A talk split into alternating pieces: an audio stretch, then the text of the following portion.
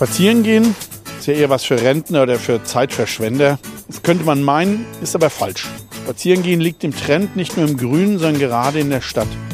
Wer Mainz wirklich kennenlernen will, der nimmt sich Zeit und erkundet Straßen, Gassen und Plätze zu Fuß. Warum Mainz so aussieht, wie es heute aussieht, die VRM-Hörspaziergänge erzählen es. Hallo und willkommen zur 53. Folge der Hörspaziergänge durch Mainz, dem akustischen Ableger unserer AZ-Serie Stadtspaziergänge. Mein Name ist Michael Bermeitinger, Redakteur der Allgemeinen Zeitung und Autor der Serie. Und wie immer steht mir meine Kollegin Theresa Eickhoff zur Seite, die unseren Podcast von Folge 1 an seit zweieinhalb Jahren produziert. Heute gibt es nun keinen Stadtspaziergang, sondern einen Schottspaziergang, also eine Tour durch die Historie des Technologiekonzerns und damit durch ein wichtiges Stück Mainzer Industriegeschichte. Warum wir uns gerade jetzt dem Thema widmen? Heute, am 21. Oktober, ist es auf den Tag 140 Jahre her, dass Otto Schott und seine Partner oder besser gesagt Genossen den Vertrag zur Errichtung einer glastechnischen Versuchsanstalt in Jena unterzeichnet hatten. Der zweite Anlass liegt dagegen nur knapp drei Wochen zurück, der Börsengang von Schott Pharma Ende September. Mein Gesprächspartner ist Ralf Heidenreich, Leiter der Wirtschaftsredaktion bei der VRM hier in Mainz. Bei unserem Schottspaziergang erzählen wir, warum es das Unternehmen nach Mainz verschlagen hat. Dann geht es um Fernsehschirme, den Blick ins All, um einen 8-Meter-Spiegel, um Meilensteine, ein Scheitern und den Technologiekonzern heute. Und genau hier ist während der Vorbereitung für unseren Podcast ja eine Art Hiobsbotschaft hereingeplatzt, die Kurzarbeit für 600 Schott-Mitarbeiter hier in Mainz. Auch darüber werden wir sprechen. Aber erstmal herzlich willkommen, Ralf, bei unserem Podcast. Schön, dass du Zeit für uns gefunden hast. Ja, gerne. Vielen Dank. Hallo. Der geniale Otto Schott, Wissenschaftler und Techniker zugleich, gilt als der zweite Erfinder des Glases, nachdem Glas erstmals vor knapp 5000 Jahren in Ägypten das erste Mal als eigenes Produkt hergestellt worden war. Schon die erste Preisliste von Schott 1886 listete 19 optische Glastypen auf, die es vorher für die Industrie so nicht gegeben hatte. In seine Ära fiel seine revolutionäre Erfindung eines Glastyps, der chemisch resistent, hitzebeständig war und bei Temperaturwechsel seine Eigenschaften nicht änderte. Beim weltweit ersten Spezialglashersteller wurden immer neue Gläser und Herstellungsverfahren erfunden. Bis heute 1918 hitzebeständiges Hauswirtschaftsglas, 1928 maschinell hergestellte Pharmaampullen oder 1935 Glaskolben für die ersten Fernsehgeräte. Das fiel teils schon unter die Ägide von Sohn Erich Schott, der 1928 in die Geschäftsführung eintrat, das Unternehmen durch Weltwirtschaftskrise und den Krieg führte. Und dabei gelang es Erich Schott immer, den Zugriff der Nazis auf das Unternehmen weitgehend zu verhindern. Kein Wunder, dass der Führer der NS-Arbeitsfront Robert Ley bei einem Besuch im Werk Jena sauer war über die Atmosphäre im Werk. Er beschwerte sich über die vollkommen verseuchte marxistische Gesellschaft, über Gleichgültigkeit und Feindseligkeit und die Gestapo stufte Schott als judenfreundliches Unternehmen ein. Als im Krieg Schott 2000 Zwangsarbeiter zugewiesen bekam, sollen deren Lebensbedingungen vergleichsweise, also vergleichsweise mit anderen Industrieunternehmen, human gewesen sein. Das hat laut der Schott-Firmenbiografie eine jüngere Studie ergeben. 1945 lag alles in Trümmern, was aber niemand ahnen konnte. Der Neuanfang sollte später dann an ganz anderer Stelle stattfinden, in Mainz. Sprung in die Heutzeit. Ralf, nochmals danke, dass du dir Zeit für unseren Podcast nimmst. Du bist gefühlt jetzt, äh, ich sag mal, ewig in unserer Wirtschaftsredaktion. Ja, schon zeitlang, ja. ich glaube, zusammen kommen wir so auf 30 Jahre AZ 30 wahrscheinlich. Jahre ja, ja, passt. Jahre. Kannst du dich noch an deinen allerersten Termin bei Schott erinnern? Nein, an den ersten Termin nicht, aber ganz gut noch an ein gemeinsames Essen mit dem damaligen Schott-Vorstandschef Udo Ungeheuer. Naja, es gab Ärger, weil ich einen Artikel gebracht hatte, dass die Vorstände äh, die Gehälter deutlich erhöht bekommen. Ja. Und da war er richtig sauer. Und dann hat er dich zum Essen eingeladen? Es, zum, beim Essen sollten die Wogen geglättet werden, wieder zusammenfinden. Ja. Und ähm, wir hatten aber auch geschrieben, dass es die Erhöhung eigentlich nachvollziehbar war, denn äh, das Stiftungsstatut von Schott war damals sehr streng. Da durfte ein Topmanager nicht mehr als zehnmal mehr als ein normaler Arbeiter verdienen. Und mit so einem Salär äh, ist es äh, ein Weltkonzern sehr, sehr schwer, für den Vorstand gute Leute zu finden oder sie auch zu halten. Ja. Naja, trotzdem gab es Ärger. Wir haben gegessen und versucht, die Wogen zu klettern. Das Essen mit einem Ungeheuer sozusagen. ja, so. Ich selbst Aber kann, war sehr gut, das Essen, ja. Ich selbst kann mich noch äh, an meine Termine als Volontär etwa bei großen Unternehmen erinnern. Da ging mir dann immer mit einer gewissen Ehrfurcht hin. Wie war denn das bei Schott? War ja. da die Atmosphäre ein bisschen anders? Ja, also Ehrfurcht, äh, gerade wenn du als junger Redakteur hingehst, natürlich schon da. Aber auch für mich war es auch immer eine Pflicht, ja, die ich auch immer wieder gerne wahrgenommen habe, weil Schott ist schon ein sehr, sehr bedeutendes Unternehmen hier in der Region. Und daher ist es auch sehr spannend. Ja, also wie entwickelt sich das Unternehmen? Geht es ihm gut? Gibt es mehr oder we weniger Mitarbeiter? Wie entwickelt sich der Sitz in Mainz? Hat er gute Perspektiven? Und dabei hab, haben wir auch immer versucht, Infos zu bekommen, die abseits der üblichen Veröffentlichungen war. Das war uns auch immer sehr wichtig. Wie lange begleitest du jetzt Schott? 30 Jahre? Ja, ungefähr. Also ich bin 1995, Ende 1994 in die ähm, Wirtschaftsredaktion gekommen und seitdem, ja. Also ich kann mich selbst noch an meinen ersten Kontakt zu Schott erinnern, das war so Ende der 80er Jahre, aber das war dann auch eher kurios, denn damals plante Schott sein neues Forschungszentrum, also hier in Marienborn oben auf dem Berg, also gegenüber, wo auch heute die, die, die VRM ist. Äh, und die Straße, an der das Zentrum gebaut werden sollte, hieß nach der Gemarkung im Ferkelheim. Also mit PF las ich oder sprach sich aber wie Ferkelheim und das war Schott als Adresse. Äh, jo, sagen wir mal, bisschen arg ländlich. Das hat dann viel Staub aufgewirbelt und der Ortsbeirat bestand aber darauf, doch äh, der Konzern setzte sich dann nach einigem Hin und Her durch und die Straße wurde in Otto-Schott-Straße umbenannt. Ja, so ein Konzern hat halt Macht. Aber was ist denn für einen Journalisten das Faszinierende an solchen Unternehmen wie Schott? Äh, ist es die, die Technik? Ist es die Innovation? Ähm, oder auch die Macht, die so ein Unternehmen hat? Ja, also ganz klar die Innovation, die Technologie. Ja. Was hier aus Mainz ja, an Top-Technologie die Welt geht, ist es schon beeindruckend.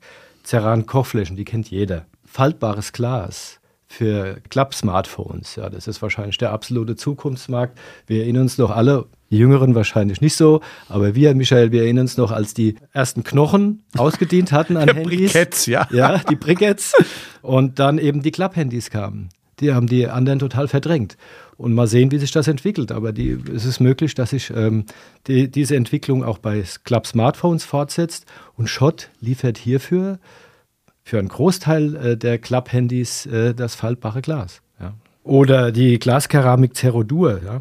Aus Cerodur sind, hat äh, Schott 500 Primärspiegel gefertigt für das weltgrößte Teleskop, das in der Wüste in Chile steht. Ah, Atacama. Ja, genau. Oder Glas für sämtliche wichtigen Teile des weltgrößten Lasers, mit dem ja vor ein paar Monaten ein Durchbruch bei der Kernfusion erzielt wurde. Ja, mit Glas von Schott. Ja.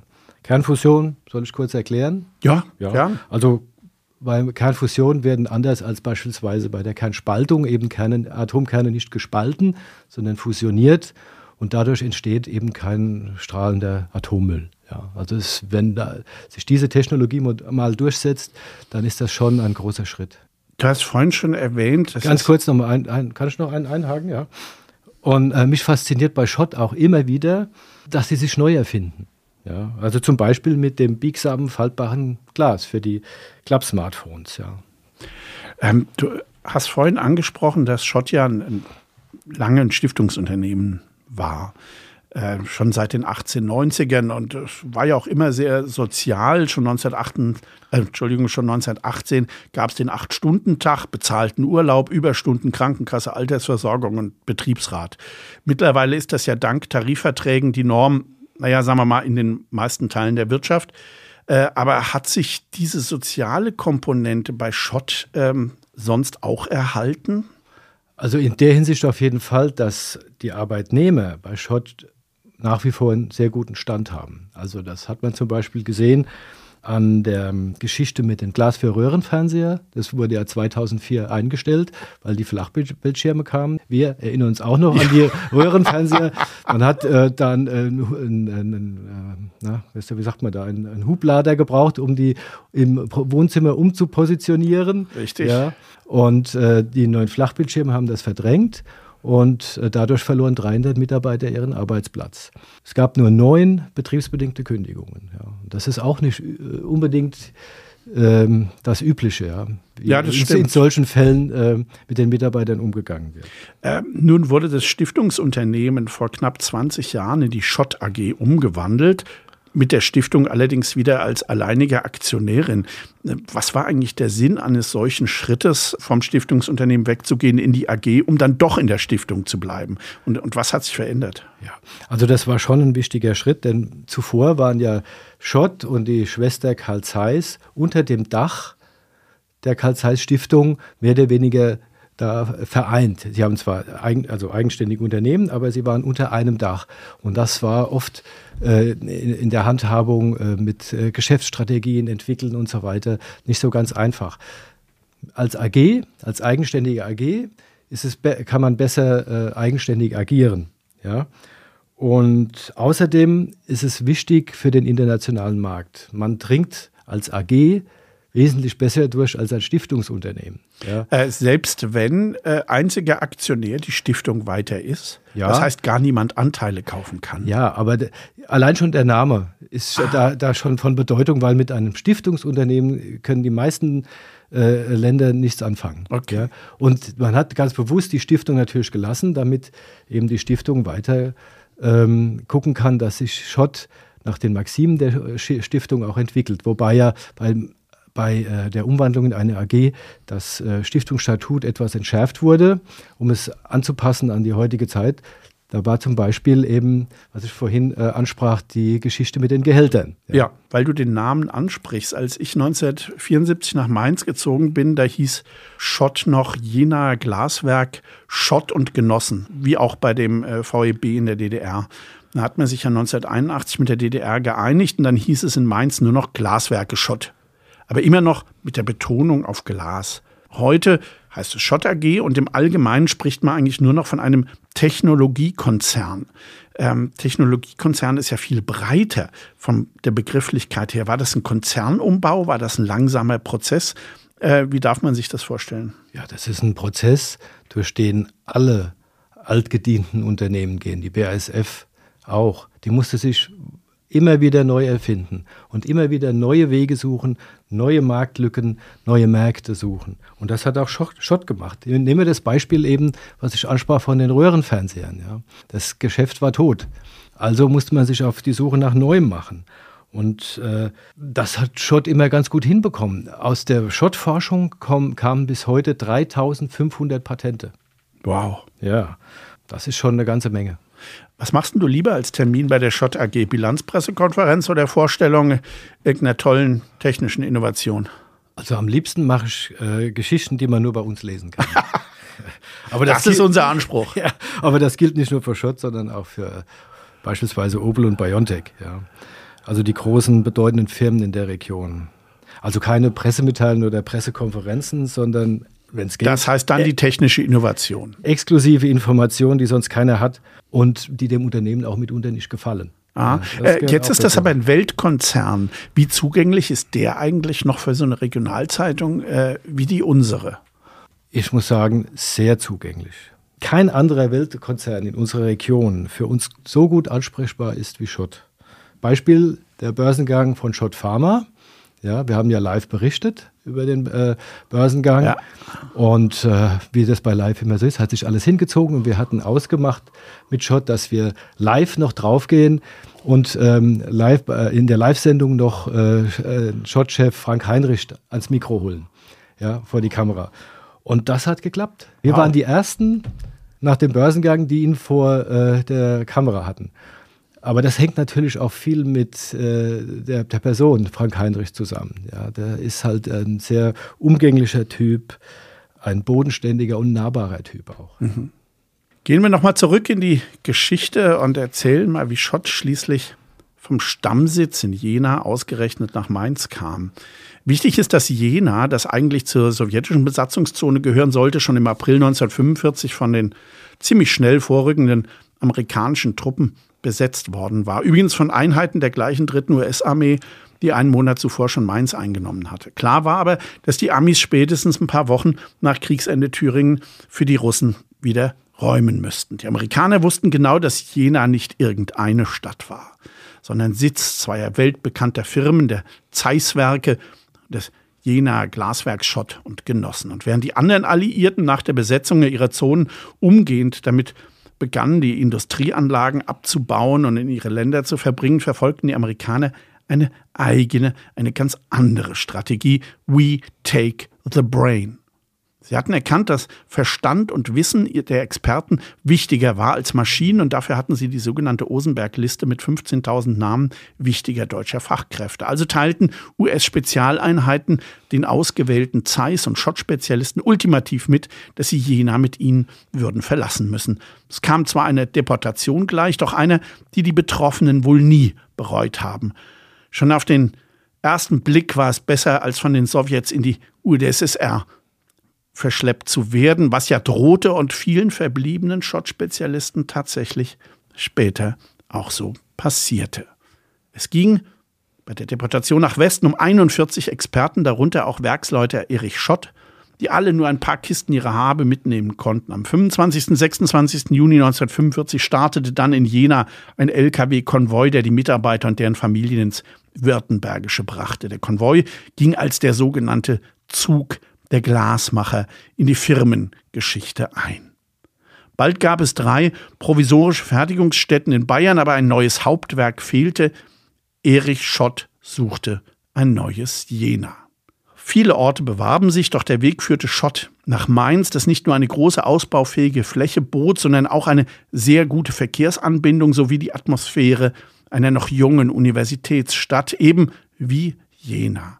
Am 9. Mai 1951 unterzeichneten OB Franz Stein und Erich Schott den Ansiedlungsvertrag. Es ging dann sehr erfolgreich weiter und 1969 lieferte Schott schon optische Gläser für die Kameras der ersten Mondlandung. 1991 dann Bau und Transport von riesigen Teleskopgläsern nach Chile, du hast ja schon angedeutet, das waren spektakuläre Produkte. Was bedeuten denn solche Projekte für einen Konzern wie Schott? Renommee oder kann man ich sag mal, mit sowas auch Geld verdienen. Naja, das muss ich ja nicht ausschließen. Also Renommee ist wichtig, keine Frage. Das kann Türen öffnen zu neuen, zu wichtigen, zu großen Kunden. Aber letztlich muss ein Unternehmen Geld verdienen, ja? sonst kann es nicht bestehen bleiben. Und äh, Produktionsbereiche nur wegen des Renommees am Leben zu erhalten, obwohl sie nichts abwerfen, äh, das kann sich kein Unternehmen auf Dauer leisten. Mhm. Allerdings setzen Unternehmen, das hat auch Schott gemacht, das müssen alle Unternehmen, die auf Innovation setzen, die müssen Füße in Türen bekommen. Ja, und auch wenn noch nicht klar absehbar ist, ob sich das wirklich irgendwann mal rechnet. Das heißt, man hat 1969 oder 68, als die NASA angeklopft hat, äh, gesagt, NASA, USA, weltberühmt, genau. ist genau das Richtige für uns. So ein Türöffner, wie du gesagt hast. Ein Türöffner, ganz wichtiger Türöffner. Und heute ist USA für Schott ein Riesenmarkt, ein mit der wichtigste Markt überhaupt. Das heißt, dann zahlt sich so ein Projekt auch aus, selbst wenn es direkt vielleicht noch gar nicht viel abgeworfen hat. Genau. Ähm, Solche ähm, Projekte halt zu starten oder eben die Füße in die Türen zu bekommen, um gewappnet zu sein, wenn dann die Post abgeht. Mhm. Ja. Ähm, die Produkte, das sind oder Waren, Fernsehschirme, Glaskeramik, Leichtgewichtsbrillen, Glas, Kochflächen, Flachgläser für Hausgeräte, Chipherstellung, Backlighting, Glasröhren, Brandschutz, Solartechnik. Ist denn diese breite Aufstellung vom Alltagsprodukt am heimischen Herd bis zur, wie du schon angesprochen hast, Laser von Fusionstechnologie das, das Geheimnis von Schott? Und ist das diese breite Aufstellung auch das Erfolgsmodell für die Zukunft? Sowas ist natürlich nur sehr schwer zu beantworten. Also welche Bereiche künftig gut laufen, welche eingedampft Aber werden. die Breite, also wie gesagt, vom Alltagsprodukt wie eine Ceran Kochfläche bis zur Laserfusionstechnologie, das ist ja eine ziemlich große Bandbreite. Ja, also sowas kann natürlich schützen vor Einbrüchen in einem bestimmten Bereich. Wenn man zu stark in einem Bereich ähm, von einem Bereich abhängig ist und es geht dann da bergab, dann kann das für ein Unternehmen schwierig werden. Wenn man sehr breit aufgestellt ist, dann kann man das natürlich besser kompensieren. Allerdings muss man aufpassen, dass man sich eben nicht zu breit aufstellt. Also die Experten sagen dann, man muss aufpassen, dass es kein Gemischtwarenladen wird. Ja? Und, äh, aber bei Schott ist das bisher jedenfalls nicht der Fall, weil es geht ja immer um Glasinnovationen. Und was auf jeden Fall ein Zukunftsmodell ist, also es ist ganz wichtig, sich die Fähigkeit zu bewahren, immer wieder zu wandeln. Und das tut Schott. Ja. Aber nochmal ganz kurz zurück zu der Frage, welche Märkte man neu einsteigt, welche äh, Bereiche man eindampfen muss. Die Manager arbeiten hier zwar auch äh, mit mehr oder weniger fundierten Prognosen, aber ob die jemals so eintreten, weiß kein Mensch. Nehmen wir das Beispiel äh, Smartphone. Zwei Jahre oder ein Jahr vorher hatte keiner auf dem Schirm, dass Apple 2007 damit um die Ecke kommt und die Welt total verändert.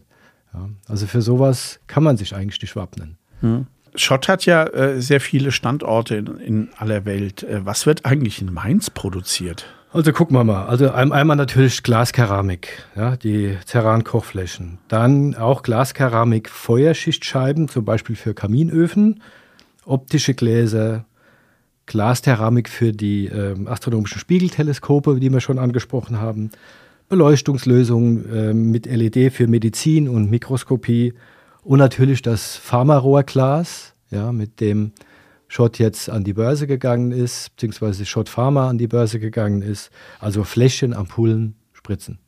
Ja. Das ist äh, meins. Und die Forschung, findet das alles hier oben in unserer Nachbarschaft in, von der VRM im bereits erwähnten Forschungszentrum statt? Nein, also es, der Schott hat weltweit drei Forschungszentren, eins in China, ja, eins in den USA. Also immer genau da, wo die wichtigsten Märkte liegen, weil Vorortforschung ist auch wichtig mit Blick auf die Bedürfnisse der jeweiligen Märkte. Und, aber das, sagen wir, das Headquarter und das Highlight ist natürlich das Otto Schott Forschungszentrum ähm, hier in Mainz und das auch gleichzeitig das Kompetenzzentrum für Glaskeramik ist. Ja. Jetzt ist Schott. Ein, eine, eine Sache noch was Innovationen betrifft, die immer wieder kommen, auch aus Mainz, ja, für die Entwicklung der neuesten Generation ähm, einer äh, umweltfreundlichen Ceran-Kochfläche, äh, hat Schott 2010 den Deutschen Innovationspreis gekriegt. Oh. Ja. Jetzt ist Schott ja in vielen Bereichen mit an der Weltspitze oder gar Weltmarktführer, aber Warum ist man nun gerade beim Geschäft und bei der Entwicklung der Solartechnik gescheitert? Man gehörte doch zu den ersten, die sich damit schon sogar Ende der 50er Jahre beschäftigt haben. Mhm. Und es sah ja auch erst sehr gut aus. Warum dann das aus? Also das Schott Solar vor, glaube ich, so ungefähr 15 Jahren äh, mit der Herstellung von Solarmodulen gescheitert ist. Da gab es mehrere Gründe. Erstens, es ist immer ein Problem, ja, wenn das Geschäft maßgeblich von staatlicher Förderung abhängt. Und das war damals bei den Solarstromanlagen noch viel stärker der Fall als heute. Die Bundesregierung unter Merkel und Wirtschaftsminister Altmaier dampfte die, äh, 2012 war das, glaube ich, ja, dampfte die Solarförderung massiv ein, was übrigens auch Juvi das Genick gebrochen hatte. Ja. Zudem kamen aus China immer mehr gute, aber viel, viel günstigere Solarmodule. Das alles zusammen hat dann dazu geführt, dass man das alles wieder eindampfte. Schott wollte sogar Schott Solar an die Börse bringen. Das war also eigentlich, die Schott Pharma war eigentlich der zweite Versuch. Schott Solar sollte der erste werden. Aber noch bevor die Probleme mit China und allem auftauchten, kam die Finanzkrise. Das war ein ganz schlechtes Umfeld für einen Börsengang, da hat man den abgeblasen. Und dann kurze Zeit später, dann ein paar Jahre später, hat man dann eben den Bereich komplett eingedampft. Wie viele Arbeitsplätze waren davon denn, denn betroffen und hätte es denn nicht eine Chance zur Rettung gegeben? Du sagst, die Politik hat dieses Erneuerbare Energiengesetz ja umgebaut. Hätte die Politik da noch mal korrigieren müssen oder was unternehmen können? Sie hätte natürlich die Förderung nicht so stark kürzen können und die Hersteller subventionieren. Ja, so wie ähm, das die Chinesen immer noch tun. Massiv. Ja.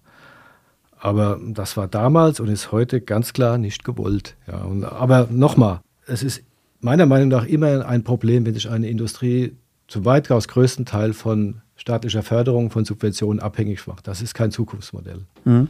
War das eigentlich das erste Mal in der Unternehmensgeschichte, dass man so einen großen und eigentlich sehr innovativen Bereich äh, komplett aufgeben musste bei Schott? Ja, also nein. Äh, wir haben äh, wir haben es ja schon angesprochen, die Fernsehröhren, also das Glas für Fernsehröhren. Aber da war einfach die Zeit abgelaufen. Da war die Zeit abgelaufen, ja. Aber es war ein tiefer Einschnitt, ja, sehr tief, ja.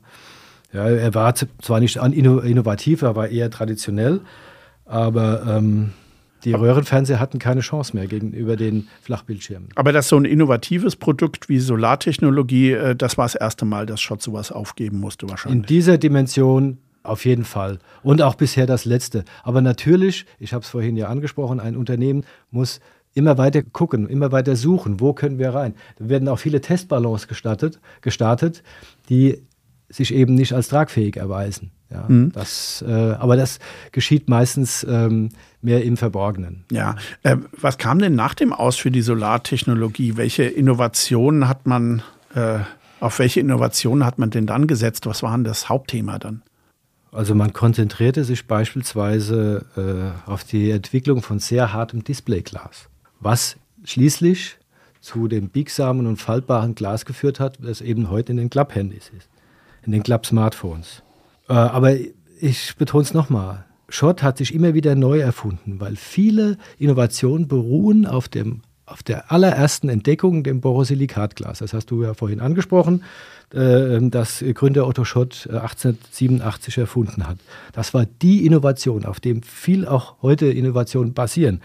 Zum Beispiel wird es heute chemisch und thermisch so behandelt, dass es, äh, wie die Experten sagen, nanoporös wird und so hitzebeständig, dass es für Raumfahrzeuge verwendet wird, um die, sie zu schützen. Äh, beim Wiedereintritt in die Atmosphäre, ja. Vor der Hitze beim Wiedereintritt Ach. in die Atmosphäre. Oh, spannend. Ja. Oder in der Autoindustrie. Bei den modernen äh, Elektroautos, da gibt es ja kein Armaturenbrett mehr. Das ist ja alles Schade. nichts mehr analog, ja, sondern nur noch Bildschirme. Ja. Das Glas hierfür liefert äh, in vielen Fällen Schott. Ja. Schott aus Mainz oder von einem anderen Standort? Das, das weiß ich jetzt nicht. Ah.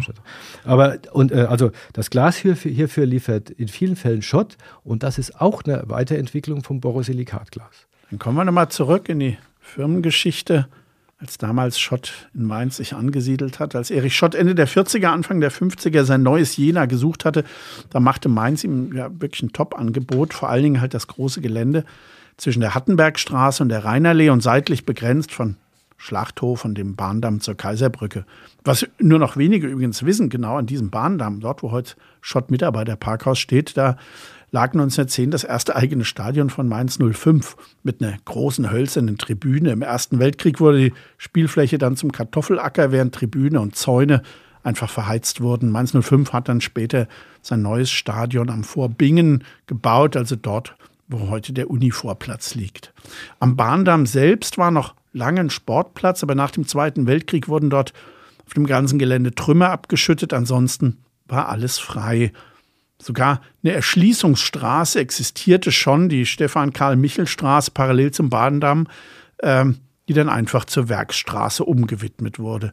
Und schon ein Jahr und einen Tag nach der Vertragsunterzeichnung wurde der Neubau mit einem ersten Hafenguss eingeweiht. Später konnte das Firmengelände noch deutlich erweitert werden, als der Schlachthof am Kaiser-Karl-Ring dicht gemacht hat und das Ceranplattenwerk entstand auf dem Gelände der ehemaligen Rheinwerft in Mombach am Industriehafen. Ein Kredit über 15 Millionen Mark aus dem Marshallplan finanzierte 1951-52 den Bau und konnte schon bis Mitte der 60er Jahre zurückgezahlt werden. Das zeigt den Erfolg des Unternehmens, ebenso die tausenden Arbeitsplätze, die entstanden und 1960 kamen dann auch die ersten Gastarbeiter überwiegend aus Italien zunächst. Bauliches Aushängeschild, das ist der Verwaltungsbau an der Hattenbergstraße 10 mit seiner für die 50er Jahre typischen Rasterfassade. Der Firmensitz wurde in den Adressbüchern der Stadt übrigens viele Jahre auch als Wohnadresse von Firmenchef Erich Schott angegeben. Ob er aber da wirklich mit seiner Frau gewohnt hat im Verwaltungsgebäude, ich weiß nicht, ab den frühen 70ern hatten die Schotts dann eine Adresse in Gronsenheimer Villenviertel in der Pfeilkirsch. Der Mitteltrakt des Verwaltungsgebäudes an der Hattenbergstraße wurde dann im Jahr des 125-jährigen Bestehens eine große Fassade mit Atrium vorgesetzt, selbstverständlich aus Glas und mit einem Flachdach aus Dünnschicht Photovoltaikmodulen von Schott Solar damals. So zeigt sich Schott traditionell und modern, steht zu seinen Mainzer Anfängen 1952, um sich gleichzeitig mit Blick in die Zukunft zu öffnen. Ein spannendes, bauliches Signal. Gehen wir jetzt mal in die, gerade in die jüngste Zeit, Corona, Ukraine, Energiekosten, Lieferengpässe. Wie hat denn der Konzern diese Krise überstanden? Naja, also natürlich hat es auch bei Schott geruckelt. Aber insgesamt kann man sagen, dass äh, Schott bislang sehr gut durch die Krisen gekommen ist. Also trotz der Krisen hat man im vergangenen Geschäftsjahr den zweithöchsten Gewinn der Firmengeschichte gemacht. Und Schott-Chef Heinrich hatte gesagt, dass ähm, man finanziell noch nie so gut dagestanden habe wie jetzt. Wow. Ja. Und das spricht natürlich für das Unternehmen und auch fürs Management. Das kann man hier mal so sagen. Aber nat natürlich einfach war das alles nicht. Also zum Beispiel, um zum Beispiel sicherzustellen, dass trotz der Sanktionen gegen Russland immer genügend Gas für die Schmelzwannen da ist. Die brauchen ja enorm viel Energie. Die werden ja auf 1700 Grad hochgeheizt. Ja. Um sicherzustellen, dass da die Versorgung nicht abreißt, hat man am Standort Mainz und am Mitterteich riesige Propangastanks aufgebaut. Ja. Die Dinger, also in Mainz, die Dinger sind riesig. Die sind 3,6 Meter im Durchmesser und 21 Meter lang. Ja. Und äh, wenn es dann eng werden sollte, dann hat man Gas für vier bis fünf Tage. Mhm. Ja. Aber das verschlingt natürlich alles auch viel, viel Geld und Zeit und Ressourcen. Aber jetzt gab oder gibt es noch eine späte Auswirkung von Corona, die immerhin 600 Mitarbeiter in Mainz in Kurzarbeit bringt. Was hat es damit auf sich? Ja, das ist sozusagen ein Corona-Boomerang-Effekt. Also in den Jahren 2021 und 2020 war ja das Coronavirus noch deutlich äh, gefährlicher als heute. Ja.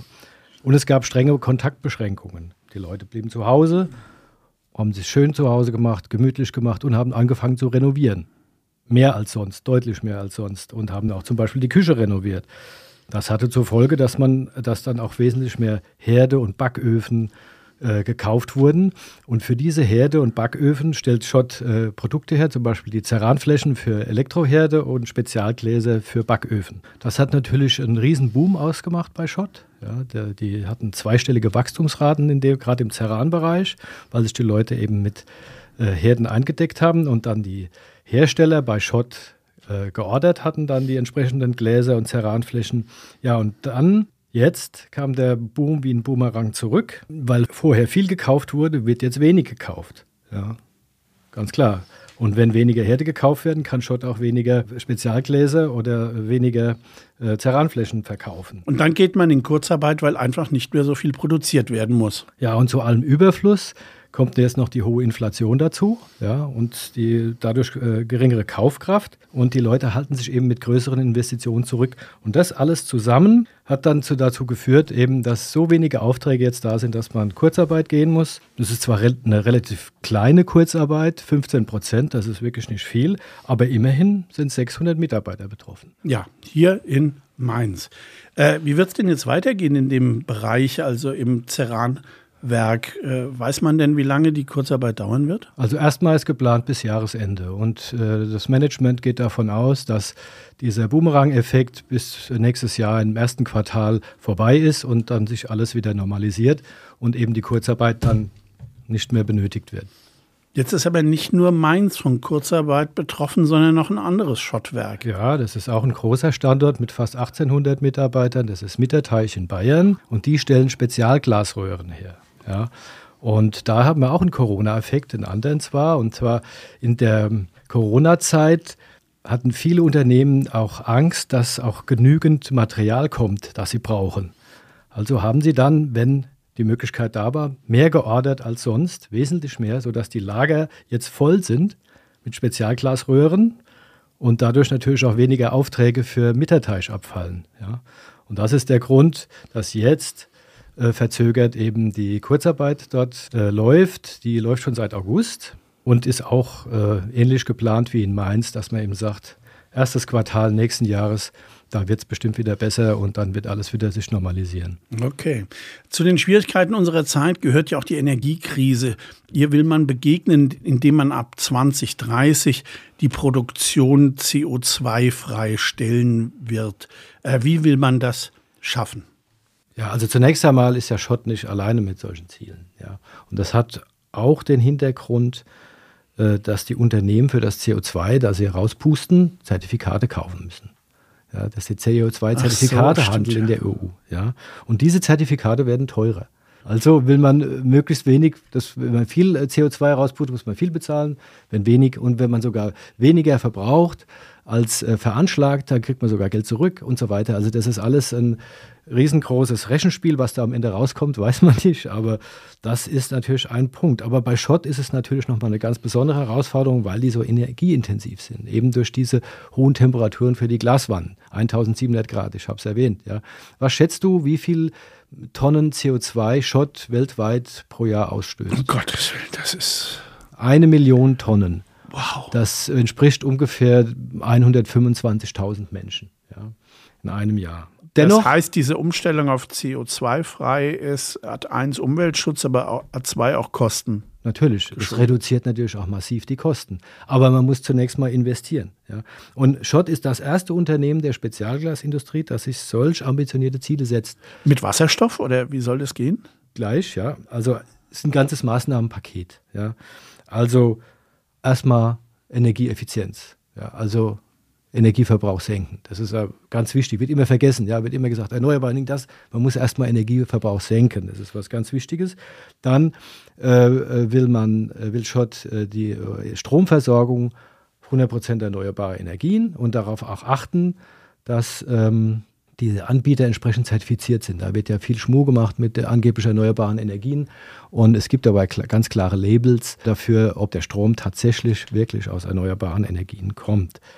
Und äh, nicht zuletzt ähm, hat Schott ein Projekt gestartet, was du angesprochen hast, die Schmelzwannen nicht mit Gas, sondern mit Wasserstoff zu betreiben. Aber das steckt, das ist noch ein Pilotprojekt, das steckt alles noch in den Kinderschuhen. Die ganze Wasserstoffnutzung zur Stromerzeugung ist alles noch am Anfang und man wird sehen, wie sich das in den weiteren Jahren entwickelt.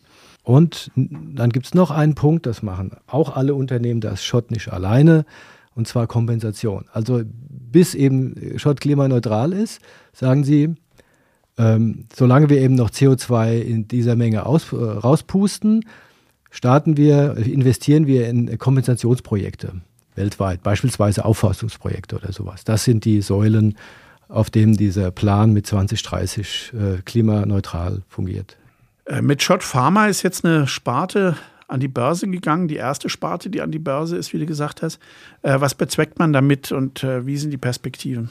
Ja, das war ein wirklich sehr erfolgreicher Börsengang und es war total spannend, mal dabei zu sein im Frankfurter Handelssaal, wenn das alles passiert mit Leuten, wenn der erste Kurs. Hat er die Glocke geläutet? Ja, ja, also wenn, es ist ja ein bestimmtes Ritual, ja.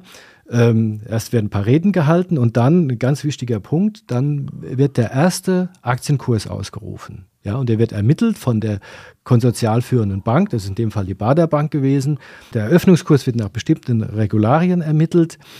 Und dann wird alles ganz still und dann ruft er diesen ersten Kurs aus. Und das war für Schott Bombe, weil der Ausgabe, also der Eröffnungskurs lag mehr als 10 Prozent über dem Ausgabekurs, für den die Aktien ausgegeben wurden. Und das ist ein super Signal für die Zukunft und auch nicht unbedingt üblich. Ja. Und ähm, aktuell liegt der Preis bei über 30 Euro, also das Papier hält sich ganz gut. Warum macht man einen Börsengang? Frisches Geld. Genau, man will Geld einsammeln für Investitionen oder um andere Unternehmen zu kaufen. Geld einsammeln deshalb, weil man, man verkauft ja Firmenanteile mit den Aktien. Was macht Schott Pharma eigentlich? Sind das die Ampullen für zum Beispiel Impfungen, für Medikamente aller Art? Ja, genau. Also vor allem diese drei Punkte, die wir schon angesprochen haben, Fläschchen, Ampullen und Spritzen auf der ganzen Welt. Ja, also Schott ist einer der wenigen Hersteller, der das in dieser Breite herstellen kann. Schott hat eigentlich nur zwei wirklich große Konkurrenten in der, auf diesem Feld. Ja. Und bekannt geworden sind sie vor allem äh, in der Corona-Krise als äh, eben bekannt wurde, dass ähm, gerade BioNTech der BioNTech-Corona-Impfstoff oder von Moderna auch in Schottfläschchen abgefüllt wurde. Aber die Corona, so spektakulär das war, es war für den gesamten Bereich eher nur klein, weil eben Schott weltweit die äh, Medizin äh, bedient. Okay. Äh, du hast ja gesagt, Schott hat 2022 Riesengewinne, Rekordgewinne eingefahren. Wohin geht das Geld eigentlich? Was, was macht Schott damit? Mit dem Geld aus dem Börsengang will man natürlich den Wachstumskurs von Schott Pharma, den strammen Wachstumskurs von Schott Pharma füttern. Das Geschäft brummt, die Gewinne sprudeln. Jedes Jahr will Schott Pharma 10% wachsen. Und das ist jetzt nicht irgendwie aus der Luft geholt. Das ist wirklich möglich, weil eben Schott so eine starke Position auf dem Schott Pharma so eine starke Position auf diesem Markt hat, weil es nur zwei Konkurrenten gibt. In Zukunft wahrscheinlich immer mehr äh, Impfstoffe oder Arzneien in Fläschchen äh, abgefüllt werden oder mit Glasspritzen gespritzt werden, weil mRNA entwickelt wurde. Also mRNA wird die Medizin revolutionieren, da ist sich jeder sicher. Ja? Und wenn das passiert, also es gibt Prognosen, dass in 10, 20 Jahren ein Drittel aller Medikamente und Arzneien auf mRNA-Basis äh, fungiert. Ja? Und äh, wenn das der Fall ist, dann steigt der Bedarf enorm nach ähm, Fläschchen abholen und Sprit Glas spritzen. Aber das Geld und auch das Geld, was Schott verdient, geht natürlich nicht nur in Schott Pharma, sondern halt eben in viele neue Projekte. Das müssen, das brauchen sie das Geld. Schott-Chef Heinrich hat ganz klar gesagt, auch aus dem Börsengang nehm, äh, nehmen wir Geld für den Gesamtkonzern, um halt neue Wachstumsfelder, neue Zukunftsfelder zu beackern. Zum Beispiel Augmented Reality, das ist die sogenannte erweiterte Realität. Also du setzt dir eine Brille auf, du siehst hier einen Raum, kannst aber mit verschiedener Software und Bildeinblendungen diese Realität quasi äh, auf Software gestützt verändern über die Brille. Ja, da ist Schott auch äh, stark drin. Oder es geht auch um Glasinnovationen für die Halbleitertechnik. Das ist wichtig für Schott. Oder halt Weltraumprojekte. Das hat er ganz gezielt gesagt, dass sie da auch investieren wollen. Wenn du jetzt in die Zukunft schaust oder es versuchst, Glaskugel sozusagen, ist es eigentlich gesichert, dass Schott für immer in Mainz bleibt? Also sowas kann niemand voraussagen, ja. Aber ich sag mal so, wenn Schott so weitermacht wie bisher, äh, stehen die Chancen gut, dass Schott äh, erfolgreiches Unternehmen bleibt, Unternehmenssitz in Mainz bleibt und das Unternehmen weiterhin äh, viele Mitarbeiter hier in Mainz beschäftigt. Aber das hängt natürlich von den Rahmenbedingungen ab, beispielsweise Energiekosten. Wenn die zu hoch sind oder werden oder bleiben, dann stellt sich immer die Frage nach den Investitionen. Ja. Dann auch noch ganz speziell Schott. Wie sieht es mit der Flächenverfügbarkeit aus? Ja. Wenn Schott weiter expandieren will. Schott ist in der Stadt gewachsen. Das ist nicht einfach. Ja. Da müssen auch, sag ich mal, kreative Lösungen gefunden werden, wie das gehen soll. Ja, so wie damals mit dem Ceranwerk, das man dann unten an den Industriehafen verlegt hat. Aber was man auf jeden Fall sagen kann, ist, aktuell geht es Schott gut. Schott investiert gut, auch in Mainz. Und die Mitarbeiterzahl ist in Mainz mittlerweile auf über 3000 gestiegen und steigt noch weiter. Das ist ja auch ein Punkt, warum Schott so wichtig ist für Mainz. Aber generell gesagt, was hat denn die Ansiedlung von Schott für Mainz bewirkt? Äh, war das eigentlich, kann man das sagen, das war der wichtigste Schritt in der Mainzer Wirtschaftsgeschichte, dass Schott nach Mainz gekommen ist? Also ich würde sagen, es ist ein sehr, sehr wichtiger Schritt gewesen. Schott ist gleichzeitig ein Unternehmen mit großer Tradition, aber sehr innovativ. Und natürlich ein, mittlerweile ein Riesenarbeitgeber, ein Gewerbesteuerzahler. Ja. Und ein Unternehmen auch, das Mainz in der Welt bekannt macht. Aber wir sollten nicht vergessen, wer weiß, was aus BioNTech noch alles wird. BioNTech ist ein Unternehmen, das gerade dabei ist, die Medizin zu revolutionieren. Ja, gemeinsam mit Moderna. Aber viel mehr andere Unternehmen gibt es da nicht. Es gibt noch, die großen Konzerne springen jetzt so mit auf den Zug auf. Aber die Initialzündung kommt von BioNTech. Also ich traue BioNTech zu, dass die hier wirklich was ganz Großes entstehen lassen. Hier. Aber von damit dem wir heute ist, noch keine Vorstellung haben. Aber damit ist ja auch gleichzeitig, wie du es schon sagst, mit Schott Pharma, mit den Ampullen, ist ja auch eine gewisse, sage ich jetzt mal, Querverbindung in Mainz hergestellt. Das war in der Corona-Krise so. Du sagst, das wird auch in der Zukunft so sein. Das heißt, es Mainz könnte in dieser Hinsicht natürlich jetzt noch viel, viel mehr profitieren. Aber auf jeden Fall, die Querverbindungen und man darf auch nicht vergessen, die, die Aktivitäten, die auf ähm, Initialzündung von BioNTech für den Biotech-Standort Mainz insgesamt ausgehen. Das Unternehmen wird auch viele innovative Kleinunternehmen, viele Start-ups wird nach Mainz ziehen. Ja. Ganz Rheinland-Pfalz will ja von äh, dieser Entwicklung bei BioNTech äh, profitieren. Ganz das Land hat ja entsprechende Programme aufgelegt. Ja, das wäre vielleicht dann mal ein Thema für unseren nächsten Wirtschaftspodcast. Äh da nicht Schott-Spaziergänge, sondern dann vielleicht einen Spaziergang an der Goldgrube entlang. Äh, herzlichen Dank, Ralf, für den äh, spannenden Spaziergang. Das hat mir viel Spaß gemacht und ich denke, unseren Zuhörern geht es genauso. Ja, vielen Dank auch, Michael. Es hat mir auch sehr viel Spaß gemacht, war spannend und jederzeit wieder. Gerne. Und wenn Sie, liebe Zuhörer, noch tieferes Interesse an der reichen Geschichte des Unternehmens haben, dann kann ich Ihnen nur das Buch Schott 1884 bis 2009 vom Glaslabor zum Technologiekonzern wärmstens empfehlen. Äh, das ist eine ganz hervorragende Unternehmensmonographie von Dieter Kappler und Jürgen Steiner. Ist gut und verständlich geschrieben, übersichtlich in unzählige Kapitel gegliedert, reich bebildert, absolut empfehlenswert. Wobei ich da natürlich einen kleinen Wermutstropfen habe. Es ist äh, eigentlich äh, vergriffen, aber in Antiquariaten oder bei ZVAB kriegt man es auf jeden Fall. Äh, wer ein Stück Mainzer Industrie- und Wirtschaftsgeschichte daheim haben will, der ist mit diesem Buch bestens beraten. Mit diesem kleinen Tipp verabschieden wir uns. Danke fürs Zuhören. Bis bald. Bis nächstes Mal. Hörspaziergänge durch Mainz ist eine Produktion der VAM von Allgemeiner Zeitung, Wiesbadener Kurier, Echo Online und Mittelhessen.de. Redaktion Michael Bermeitinger. Produktion Theresa Eickhoff. Er erreicht uns per Mail an audio.vam.de.